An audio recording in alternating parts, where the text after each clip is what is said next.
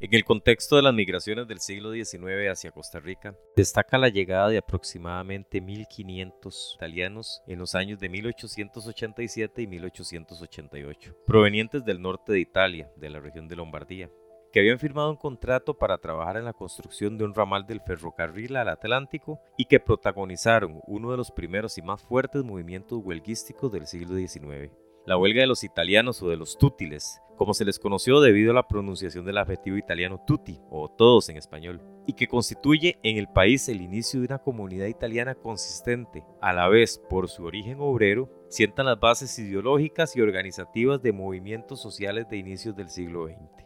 Este podcast se referirá a ese momento histórico, los invito a escucharlo.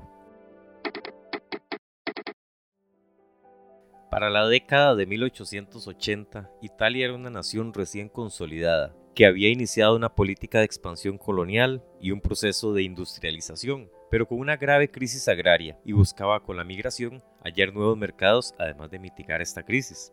Ante los problemas sociales se dieron protestas y migraciones. Entre las revueltas rurales y agrarias destacó el movimiento campesino de la Boje, que surge en la provincia de Mantua, región de Lombardía, hacia 1885. Lo que resulta relevante para este relato es que es exactamente desde esa provincia que se contrató a la mayoría de los trabajadores italianos que vinieron a Costa Rica, en dos grandes grupos para trabajar en la finalización del ferrocarril.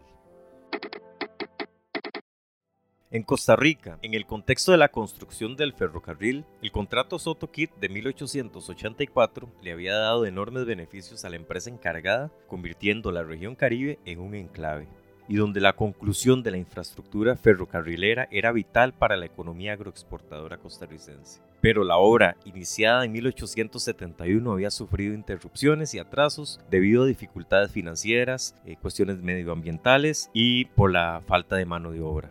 Faltaba unir el ramal de Cartago con la Junta, siguiendo el Valle del Reventazón. Sobre esto, los nuevos trabajos se reanudaron en agosto de 1886. Para febrero de 1887 había 400 hombres trabajando en los extremos de la nueva línea, pero se necesitaba mucho más. Es así como en octubre del mismo año se buscó a trabajadores italianos para las obras.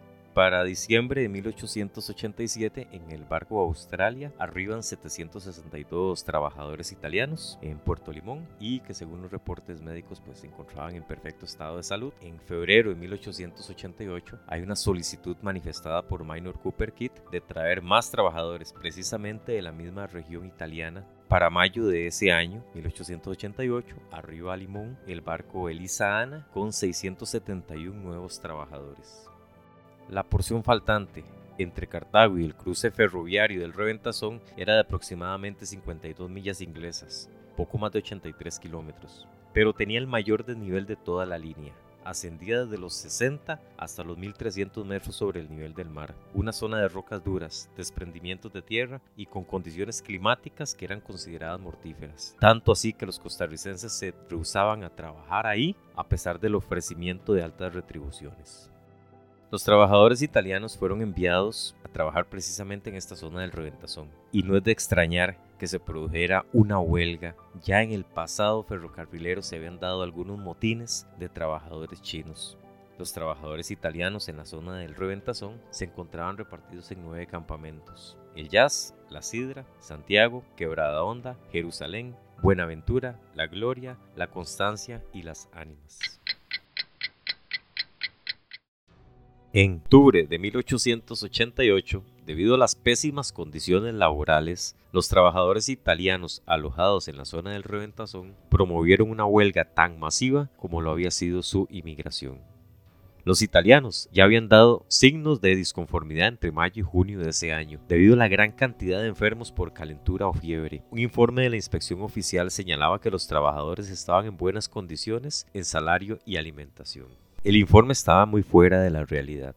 El descontento de los trabajadores italianos estalló el 20 de octubre de 1888. Todos abandonaron los campamentos del Reventazón y huyeron hacia Cartago. Dos días después, el apoderado de Minor Cooper Kit, C.F. Willis, solicitó formalmente a la agente de policía de esa ciudad el arresto de los huelguistas en caso que no regresaran al trabajo. La agencia de policía de Cartago inició una sumaria sobre el caso. Por su parte, los italianos nombraron a un apoderado, don Víctor Rodio, residente en Cartago desde hace años, y expusieron ante la misma agencia sus quejas. Campamentos en pésimas condiciones, carecían de asistencia médica y de medicamentos, como estaba estipulado en el contrato, y hace más de un mes que no recibían salario. Las reclamaciones de los italianos eran ciertas. Aún así, con una actitud despectiva, Minor Kid indicó que no se le pagará ni dará comida a los italianos hasta que ellos regresen a sus respectivos campamentos y demuestren a los jefes de ellos estar conformes y trabajando. Pero la respuesta italiana se mantuvo firme y compacta, amparada al contrato que el segundo grupo de migrantes había firmado en Italia con un representante del empresario. Ese contrato incluía la asistencia médica al trabajador y su repatriación a costa de la empresa en caso de enfermedad crónica o bien que su salud se viera afectada por el clima.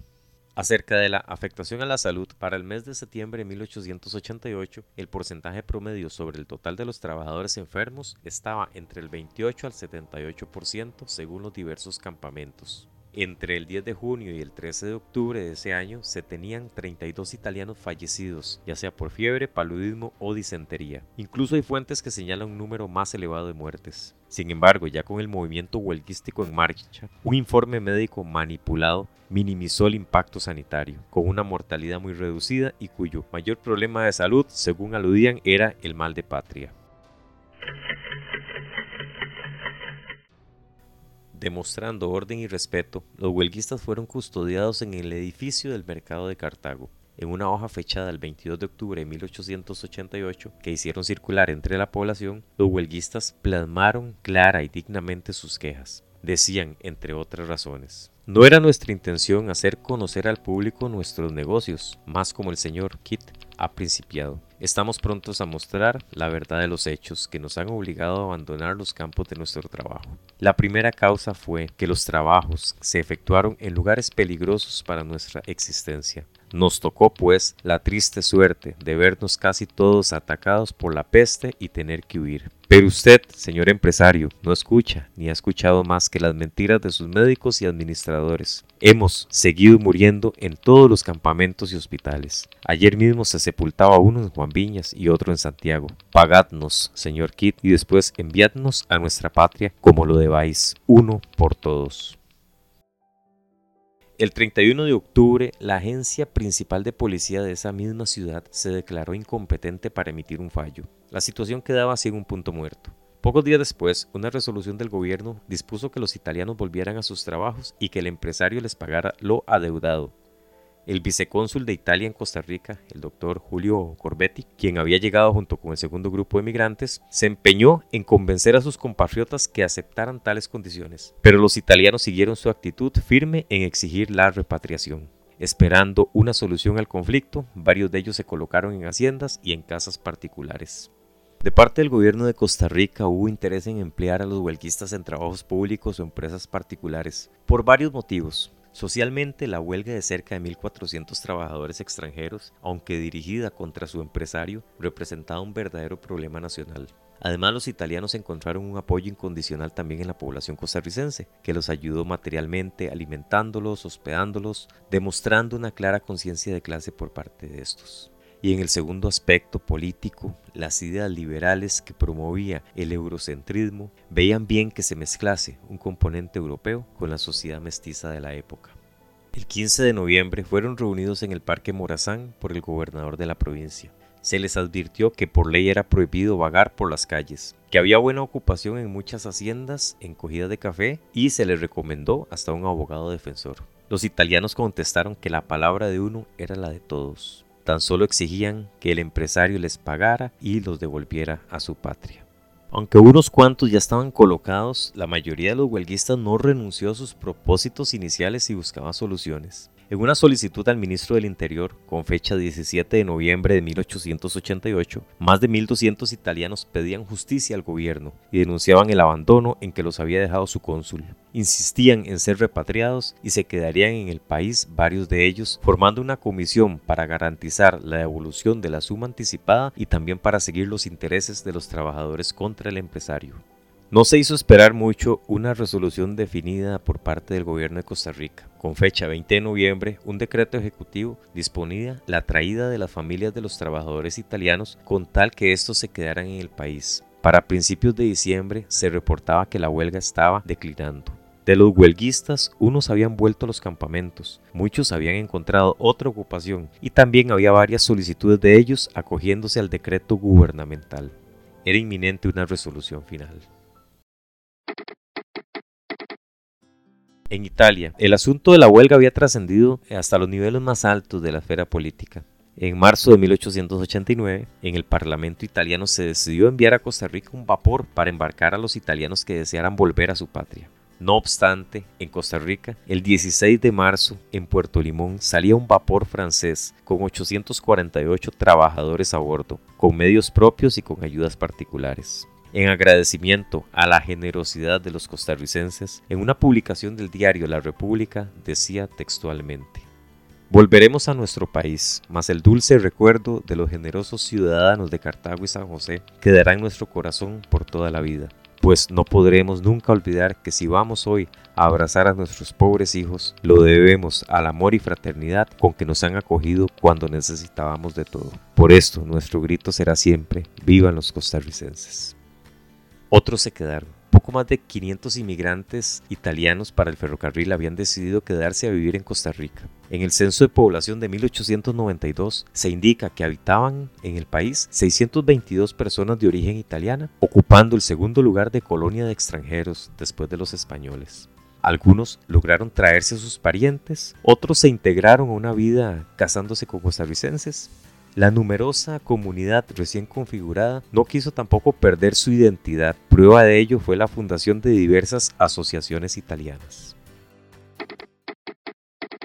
Como se citó en un inicio, este movimiento huelguístico, tal vez el más fuerte y significativo del siglo XIX, impactó en la organización obrera posterior, al ser migrantes proletarios, anarquistas, que se integran a la clase trabajadora costarricense y por contar con experiencia de lucha social, van a influir en los movimientos sociales de las primeras décadas del siglo XX que se extienden hasta la obtención de los derechos sociales en la década de 1940.